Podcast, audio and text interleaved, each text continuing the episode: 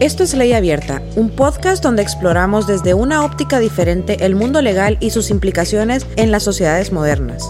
Este podcast es producido por Todo Legal y Medios Modernos. Todo Legal es una compañía de tecnología, datos y derecho. Puedes conocer de sus herramientas de investigación y monitoreo legal en www.todolegal.app. Estamos grabando un nuevo episodio. Aquí estoy yo, Rodil, y me acompaña nuevamente Elena Toledo de, Fundación Eleutra. ¿Cómo estás, Elena?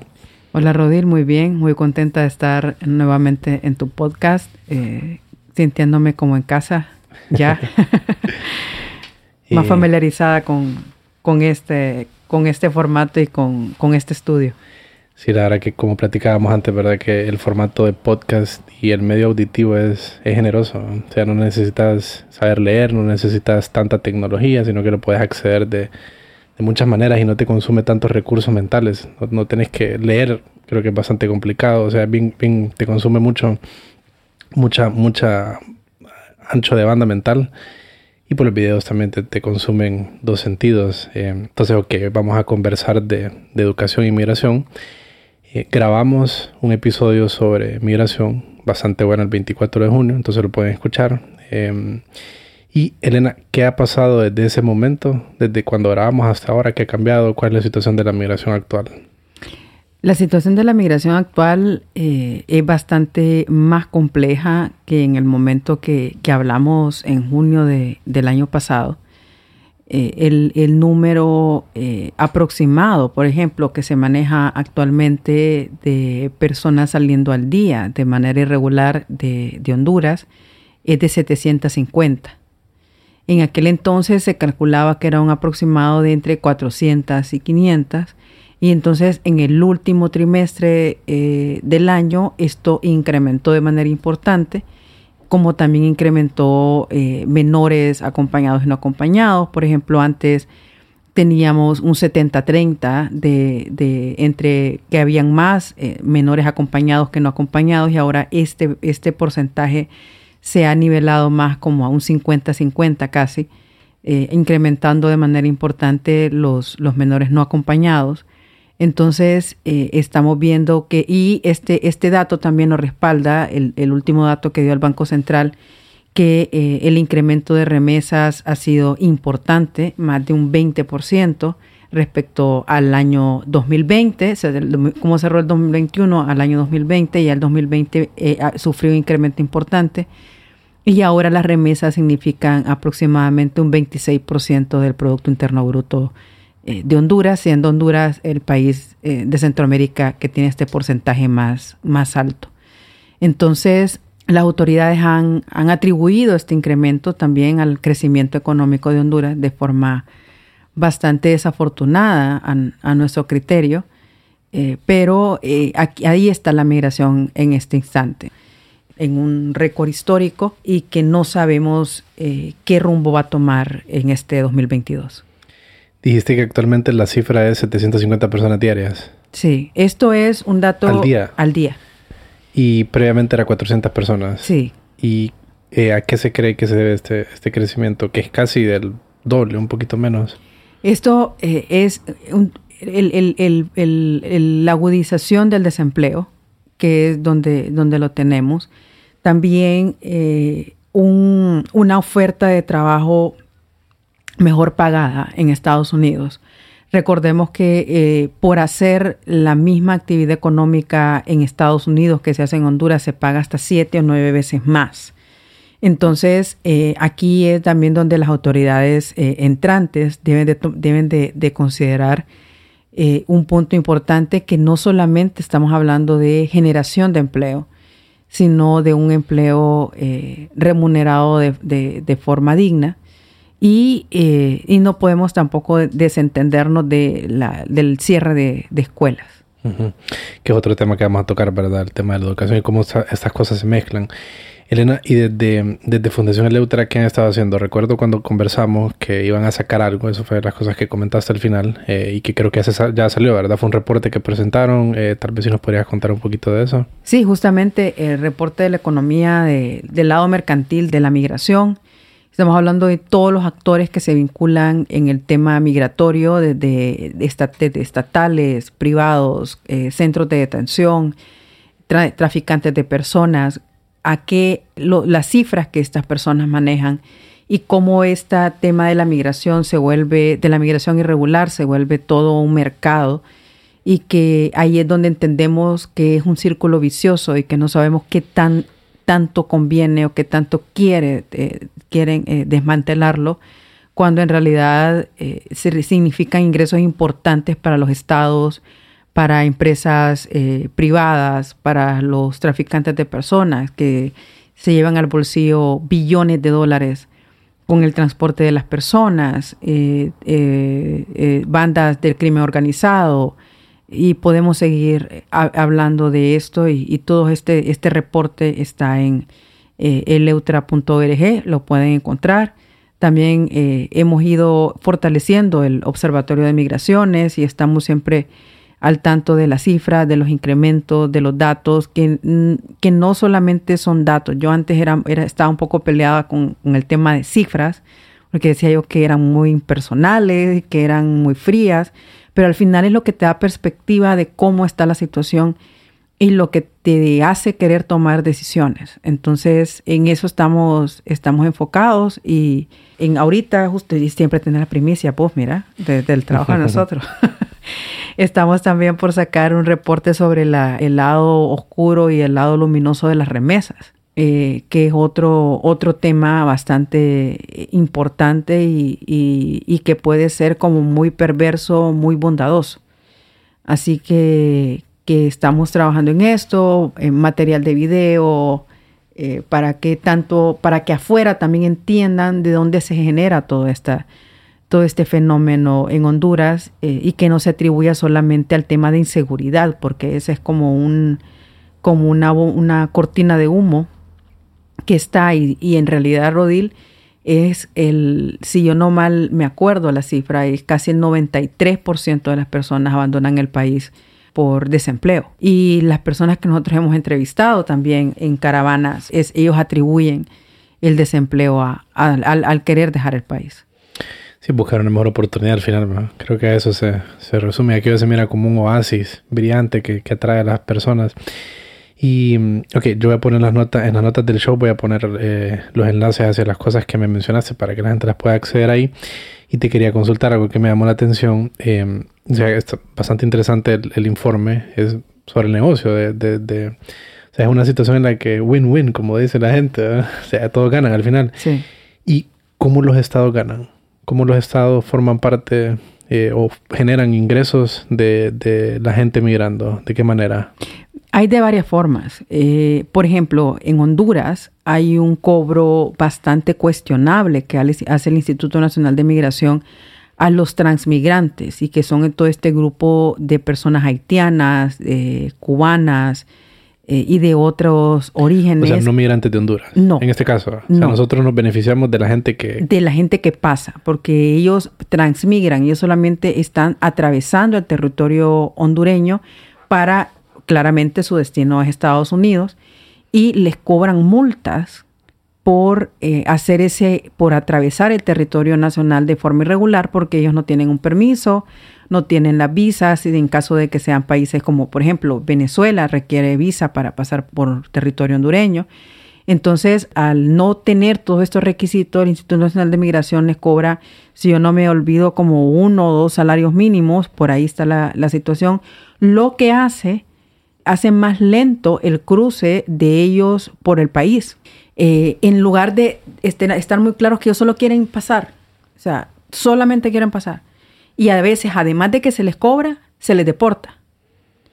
Entonces... ¿Y se les deporta para de regreso a Haití, por ejemplo? Sí. Entonces... y eh, que el cobro es un cobro oficial, obviamente, es un cobro legal que el Estado le establece. Sí, pero esto está, esto se contrapone con acuerdos internacionales. Esto no debería estar sucediendo. Entonces, eh, y son millones y millones los que entran a las arcas del Estado provenientes de estos cobros.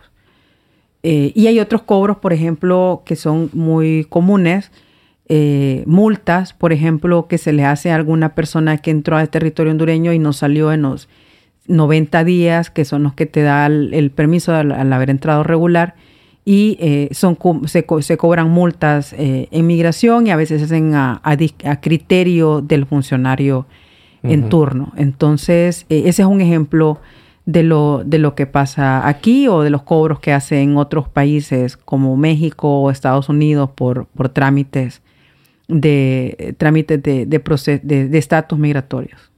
¿Y a los hondureños se les cobra en algún otro, cuando van en tránsito para Estados Unidos, eh, pagan alguno de estos, de estos impuestos, de estas tasas en, El Salvador o Guatemala? no, porque acuérdate que tenemos el, el CA4. Ah, ok, ok, claro. Entonces el estatus de ellos es, en estos países es, es, eh, legal, ¿verdad? Es legal, solo, solo con, con, la, con, la, tarjeta de identidad. interesante. Ok, entonces ahí vamos a hacer las notas de esto en los enlaces para que puedan eh, revisar este informe. ¿Y te parece si hablamos un poco acerca de educación? ¿Cuál tema te gusta más? ¿Educación o migración? Es que ahí entro yo en un, en un tema complicado porque eh, por formación soy educadora eh, y siempre... Estudiaste pedagogía, ¿no? Sí. Entonces creo que porque la, la, base de una sociedad está fundamentada en la educación de su, de su gente. Inmigración, pues, es un tema altamente humano eh, y que, también, también me apasiona mucho y creo que es importante visibilizar esta situación. Entonces, y cuando descubrimos que, se unen en algún momento, entonces esto se hace, se hace aún más interesante. Mm. ¿Y de qué manera dirías que se une? A mí se me, pues se me, se me ocurre como que la migración es una consecuencia de y al final como un, producto final de muchas cosas que están mal en un país, ¿verdad? Es la manifestación de eso. Eh, y la educación es como el principio de, lo que puede hacer que alguien termine en aquella situación.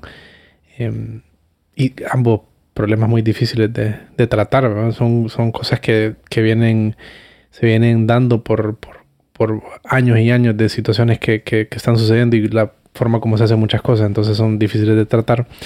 Eh, pero, ¿de qué manera para vos se unen? ¿Qué, qué encontrás ahí? ¿Qué relación? En el que tenemos un dato que del 50% de la deserción escolar está altamente vinculada a la migración. Entre migración interna, es que desplazamiento del área urbana al área rural y desplazamiento en, adentro del país, como la emigración eh, del, del país de salir a Estados Unidos o España o algún otro destino. Entonces eh, encontramos que no es de repente el punto, no es como el, el, la causa principal para dejar las escuelas, sino que es el más peligroso.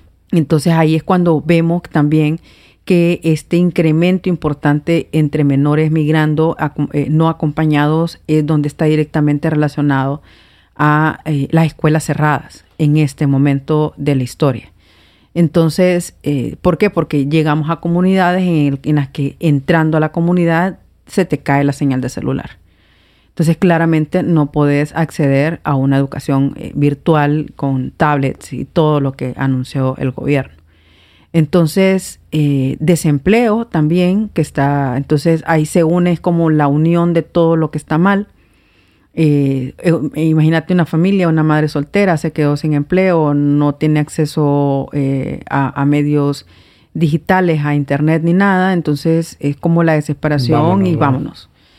entonces también nosotros nos hemos encontrado, la vez pasada visitamos Pajamar, y eh, platicando con el líder de la comunidad nos decía que el, en los números que nos dio daban que el 50% de la matrícula de ese centro educativo había emigrado. Eh, en los últimos... Sí. Crítico, ¿no? Crítico. Entonces, eh, tenés, eh, tenés una situación importante. Y actualmente, entre 2020 y 2021, en una cifra aproximada, porque como todo pasa en este país, no tenemos una, cifra exacta. Todo ahí vamos. De quién la emita. Depende de quién emita. ahí vamos como sumando y restando y sacando el abaco. Hay 600 mil niños fuera del sistema. Entre 300 mil, y vamos a poner 300 mil, 300 mil cada año. Esto significa que 1.200 niños al día habrán desertado del sistema educativo Wow, es alarmante. ¿Y mm, cuál es la situación actual, Elena? Que, que en cuanto a lo último que el gobierno ha decidido, que las clases cuando se retoman eh, ya son presenciales, ¿de qué manera se están impartiendo clases? Eh, ahí hay una, una nebulosa y un arroz con mango importante, porque eh, estamos en este momento de transición y eh, el gobierno saliente ha dicho que se vuelve a clases y el gobierno entrante ha dicho que se, que se vuelve a clases presenciales, pero tenemos la variante número 2000 del, del COVID, entonces no, no, no, hay una decisión clara de lo que sucede, se ha dicho de que se va a ir de manera progresiva según avance la, la vacunación de, de los menores pero también no tenemos todavía la vacuna eh, en Honduras. Y por otro lado, que para mí es el peor lastre y la, parte más dañina de esto, tenemos a la dirigencia magisterial eh, presionando para que no se vuelva a clases presenciales. Entonces, y sobre la mesa, ahorita en este instante, lo único que hay es una propuesta de la dirigencia magisterial. No tenemos una, una hoja de ruta clara por parte de, de la nueva administración eh, sabiendo que, eh, que, que, uno o dos días después de la toma de posesión se comenzaría la, la, la, la matrícula. Entonces es... La matrícula. La matrícula. El inicio de clases debería de ser en febrero. Debería de ser en febrero. Regularmente es en febrero. Entonces, pero eh, aquí nada está escrito en piedra, hoy menos que nunca. Entonces, lo que sí sabemos es que en el sector privado hay más escuelas regresando eh, de forma presencial, haciendo pilotajes y experimentando y a ver cómo va la situación, lo cual es muy bueno, pero eh, se vuelve una brecha cada vez más amplia entre, las eh, escuelas privadas. entre las escuelas privadas y las escuelas públicas y entre quienes tienen acceso o no a la educación. Y esto, Rodil, va a impactarnos en cinco por mucho 10 años, pero yo siento que esto no va mucho más allá de eso en la brecha laboral.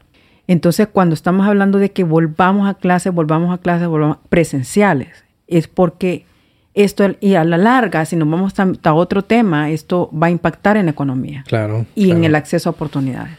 Son personas menos preparadas, ¿verdad? Para, para...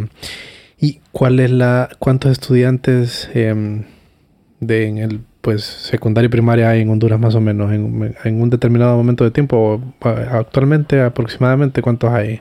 Aproximadamente dos millones deberían de haber. Pero como también hay un sistema que no permite tener un dato exacto, especialmente en el sector público, que es el sector más amplio, porque hay, hay una matrícula automática de un año a otro. Ah, o sea que mm, automáticamente la persona está inscrita el siguiente año. Sí, Desde el 2019 aparentemente se viene implementando este sistema. Y también para decretar desertores también es todo un procedimiento. Puede ser de hecho que el niño ya esté en Estados Unidos y haya emigrado y sea, se, siga contando por parte de la matrícula. ¿Y desertores son personas, es un término que lo utiliza eh, las escuelas? O sea, el sector educación, así es como se le denomina a las personas que dejaron de estar, eh, que dejaron de asistir. Sí. Ok, ok, ok, ok. Y estos dos años, eh, Elena, pues ya más o menos dice un panorama de, de, dónde estamos y, y, eso, pero ¿qué, ¿qué más, cómo más nos han dejado estos dos años? ¿Qué dirías vos de eso? Por ejemplo, en escolaridad hemos retrocedido tres años. Si antes la, escolaridad promedio en Honduras estaba en siete años, ahorita, en este instante está en cuatro, lo cual eh, es sumamente preocupante eh, y que estamos viendo eh, la cantidad de, de menores, y vuelvo a ese tema, que está yendo a Estados Unidos y que cada vez son con menos preparación lo cual hace que en Estados Unidos puedan aplicar a una mano de obra más barata. Más barata. Menos remesa. Bueno, mm. no, menos remesa no necesariamente, pero, pero sí mano de obra más barata. Y que aquí también vamos teniendo un personal menos calificado. Entonces, eh, y ahorita cuesta mucho, por ejemplo, mm, cuesta mucho encontrar un fontanero, cuesta mucho encontrar un alguien que te haga un trabajo en casa eh, porque eh, se están yendo y los que están muy difícilmente están teniendo acceso a capacitarse. Ni, en el Instituto de Formación Profesional, que del, del gobierno estamos teniendo eh, acceso a clases presenciales, por ejemplo. Entonces llevamos, a, llevamos al, al, ahorita en marzo cumplimos dos años y ya, pero se sienten en realidad que son muchos más por todo este rezago que estamos teniendo en, en educación. Sí. Si te ocurre algún evento, eh, algo cercano en el que haya pasado algo similar con educación o tal vez, que sé yo, en las últimas, ¿tenés algo, algo, alguna, algo presente que, que, que haya sido tal vez un impacto así en la educación? ¿Qué te podría hablar? De que yo haya estado, que lo haya vivido, no sé si tal vez el huracán Mitch, pero con el huracán Mitch, lo que yo me acuerdo es que las clases... No fue en todo el país tampoco. No fue en todo el país y en febrero estábamos de vuelta en clases. Sí. Entonces, eh, y ahí es otro tema y qué bueno que, que, que, que lo mencionás porque, por ejemplo, el, la afectación de ETA y IOTA no se ha hecho nada en los centros educativos. Entonces estamos con problema sobre problema, porque ya no es sobre el tema de que no hayan clases presenciales, es a qué centros educativos vas a regresar. Y también me imagino que por, el, por la pandemia, los mismos centros que se dejaron de utilizar por bastante tiempo han de estar en situaciones no, no tan aptas, ¿verdad? O sea, cualquier cosa a la que no le des uso eh, se daña. Tan no están aptas que muchos centros de votación tuvieron que reasignarse. Y, oíme, pero me gustaría, me gustaría preguntarte tal vez un, panorama positivo. Eh, ¿Crees que hay algo bueno, algo positivo que se haya sacado de, de alguna alguna buena lección o algún resultado eh, positivo de, estos dos, de, esto, de lo que ha sucedido en relación con la educación y, el COVID? ¿Miras algo positivo? ¿Algo que haya cambiado? ¿Qué sé yo? Sí, tampoco te voy a dejar eh, deprimido con este, por favor, con este que tema. levantarme un poquito. hay un, hay, hay, hay un, un, un tema que nosotros estábamos cansados justamente en el Eutera de ver esta negatividad y de estar en la quejadera y en la quejadera y en la denuncia. Y dijimos, pero que algo bueno tiene que estar pasando. Y sí, en el área rural. El área rural, es, y que es otro reporte que sacamos nosotros, el área rural hizo cosas espectaculares el año pasado. Eh, visitamos una escuela en Santa Cruz de Yohoa que cerró el año con 300 días de clases presenciales con cero contagios. Tenemos ejemplos en Ocotepeque que tenían el 98% de presencialidad con tres días a la semana o dos días a la semana de, eh, clases. Entonces, cuando vemos este panorama tan gris, en realidad es básicamente en las, en las áreas urbanas. En las áreas rurales, porque como no hay, tienen que hacer un poco con lo que tienen. Y por ejemplo, en este momento hay 7.800 escuelas rurales con 60 alumnos cada uno que perfectamente pueden volver a clases presenciales al aire libre.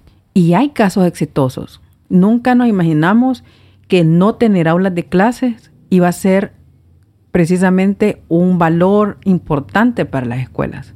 Y en este momento lo está haciendo y le están sacando provecho.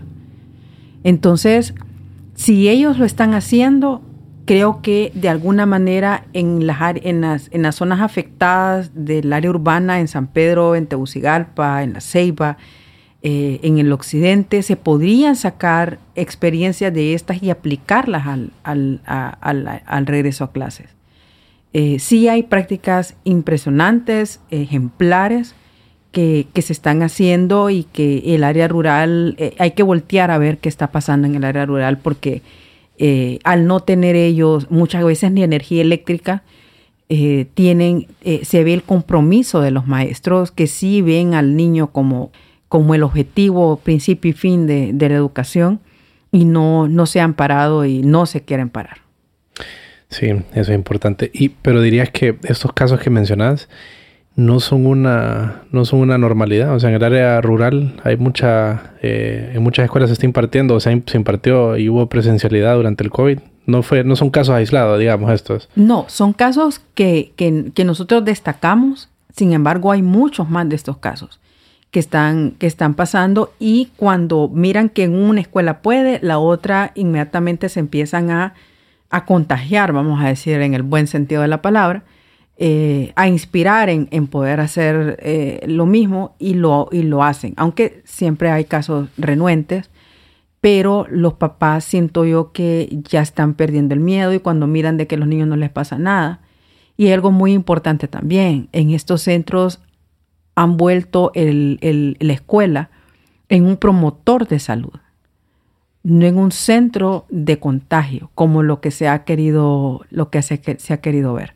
Entonces creo que a eso debemos de volver, a que sea la escuela precisamente educadora en salud, promotora de la salud, y miramos los niños con su mascarilla perfectamente bien puesta, con su, todos sus protocolos hechos, eh, y, y, que lo llevan a la casa. Entonces, eh, hay ejemplos extraordinarios que yo diría de que son, de que deberían de ser ejemplos a nivel internacional de lo que está pasando. Así como se habla de ahorita de Honduras, que somos uno de los únicos países en Latinoamérica con todavía con escuelas cerradas, deberíamos también ser estandarte de esta, de esta eh, práctica a nivel rural. Y eso que mencionaste como para contrastar un poco, em, ¿cuál es la situación más o menos en Latinoamérica? Em, como a, grandes rasgos, que eh, es, ya hay educación presencial o qué otro tipo de cosas están sucediendo en algunos de otros países? Ahorita, en este momento, hay mucha... Eh, hay mucho miedo, algunos están cerrando clases, otros están volviendo de nuevo, eh, otros están... Todo de nuevo, ¿no? Cerrando, volviendo. Sí, está. Este es así como saltar, saltar la cuerda, ¿verdad? Para arriba, para, saltando el, charco. Pero eh, en general todos han vuelto a clases. Algunos, lo que sí predomina mucho es la el, tema de la opción. ¿Es opción que vos querrás mandar a tu hijo a clases o no? Creo que eso debería de permanecer. Sí. Eh, así como, como, y el tema de la vacuna también eh, no es, en, Latinoamérica eh, no es obligatorio en, casi ningún país. Entonces, eso debería de permanecer, muy a criterio de los padres de familia. Entonces, pero sí, Honduras es de los únicos que está cerrado, pero que también tiene luces importantes de donde nunca las imaginamos, que es, es, el, es el tierra adentro. ¿Y vos qué dirías, Elena? Eh, ¿Se trata para vos esto nada más de, regresar a las aulas eh, de clase o hay otro tipo de cosas que se deben de hacer para tratar esta, esta situación? Cosas de nivelación académica, eh, temas de salud. ¿Qué, ¿Qué miras ahí? Totalmente. Esto no solamente es de, bueno, y regresemos a las clases y agarren su mochila y nos sentamos.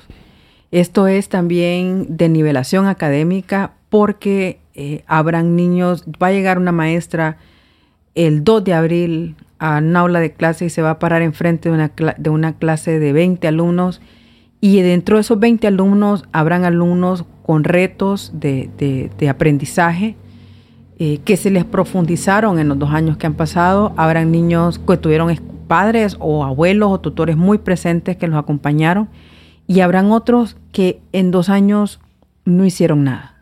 Y como tenemos un sistema de promoción automática también, entonces también no, ayuda a esto. Eh, y entonces la nivelación que deberán de dar es importante, porque si no van a ir arrastrando todo este tema eh, educativo durante los años y nunca se atendió. Eh, y un poco de apoyo psicológico, porque si a los adultos nos ha costado un poco volver a la, presencialidad, eh, no me imagino los niños que, no saben cómo canalizar todas sus emociones. Y eh, como te decía antes, también el promover la salud, el promover la limpieza, todas las medidas de prevención sanitaria, eh, volver a, la, que sean las escuelas centros realmente educativos y no centros que den miedo volver. Y hoy me eso de la nivelación académica, pues dadas las circunstancias como es algo bastante, un, es un proyecto bastante grande, ¿verdad? No es, algo que nada más involucra a una persona que está atrasada en su, en su formación, sino ya es pues básicamente un país, múltiples países, ¿verdad? En, el mundo, eh, pero pues en nuestro caso, ¿qué cosas se pueden hacer para, para nivelar académicamente? ¿Qué, qué, has visto cosas que han sucedido en otros países o qué, o qué ideas eh, hay alrededor de, de cómo subirla o cómo nivelar las cosas académicamente?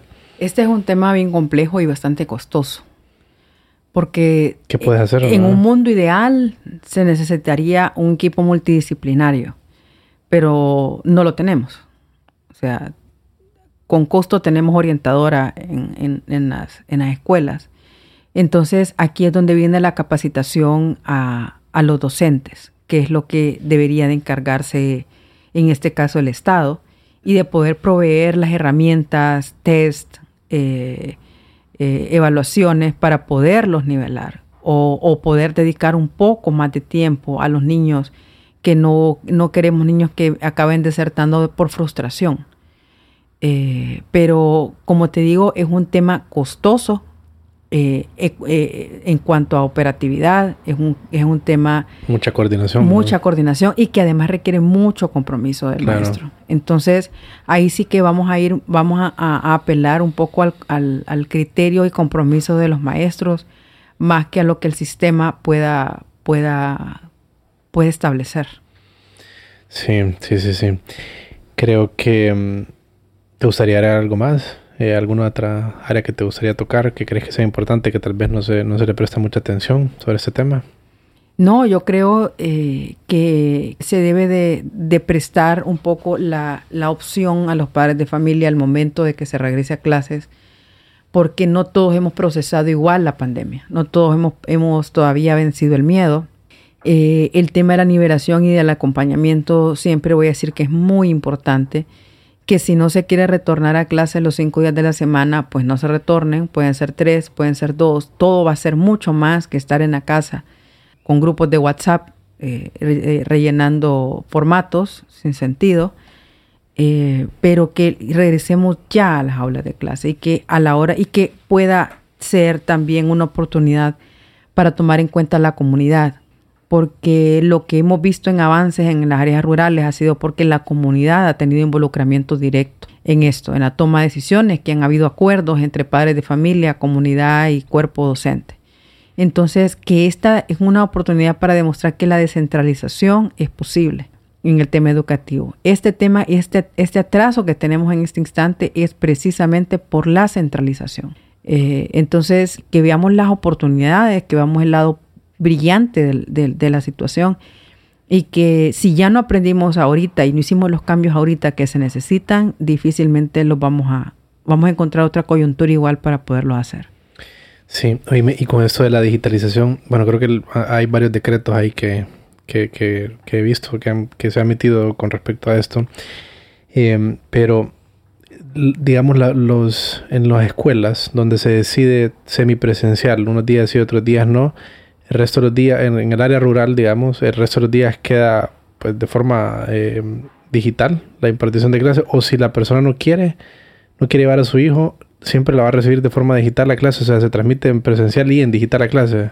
Sí, de hecho, la, la, lo que han, los, las escuelas privadas que lo están manejando así, así ha sido. Tienen las dos opciones. Y lo, lo curioso fue que empezaron dando las dos opciones y, a- y, au- y por los niños automáticamente empezaron yendo a, la, a, las, a las aulas de clases. Sí, los papás ya no querían. No, entre que los papás ya no querían y que los Y que niños dicen, ah, están mis eso". amiguitos. O sea, Claro. es, es como, como, como, pero dar ese, ese, ese, ese avance paulatino, siento que mental y emocionalmente Es importante. es importante. Entonces, y ahorita yo siento que los papás ya están más cansados que con miedo. Claro, sí. Sí, sí, sí. Eh, bueno, es que la situación ha cambiado bastante, ¿verdad? Creo que ya muchas cosas se han, ya nos hemos eh, dado cuenta de, de, de, de muchas otras cosas que tal vez al principio generaban mucho miedo, de no sabíamos ni de, qué manera se pasaba el COVID y lo demás. Sí. Entonces ya algunas cosas se han aclarado. Eh, sin duda que un, que un tema importante a la espera de cuando compartan el informe para poder eh, compartirlo. Y gracias por tu tiempo, Elena. Nada, muy contenta de estar aquí de nuevo. Chao.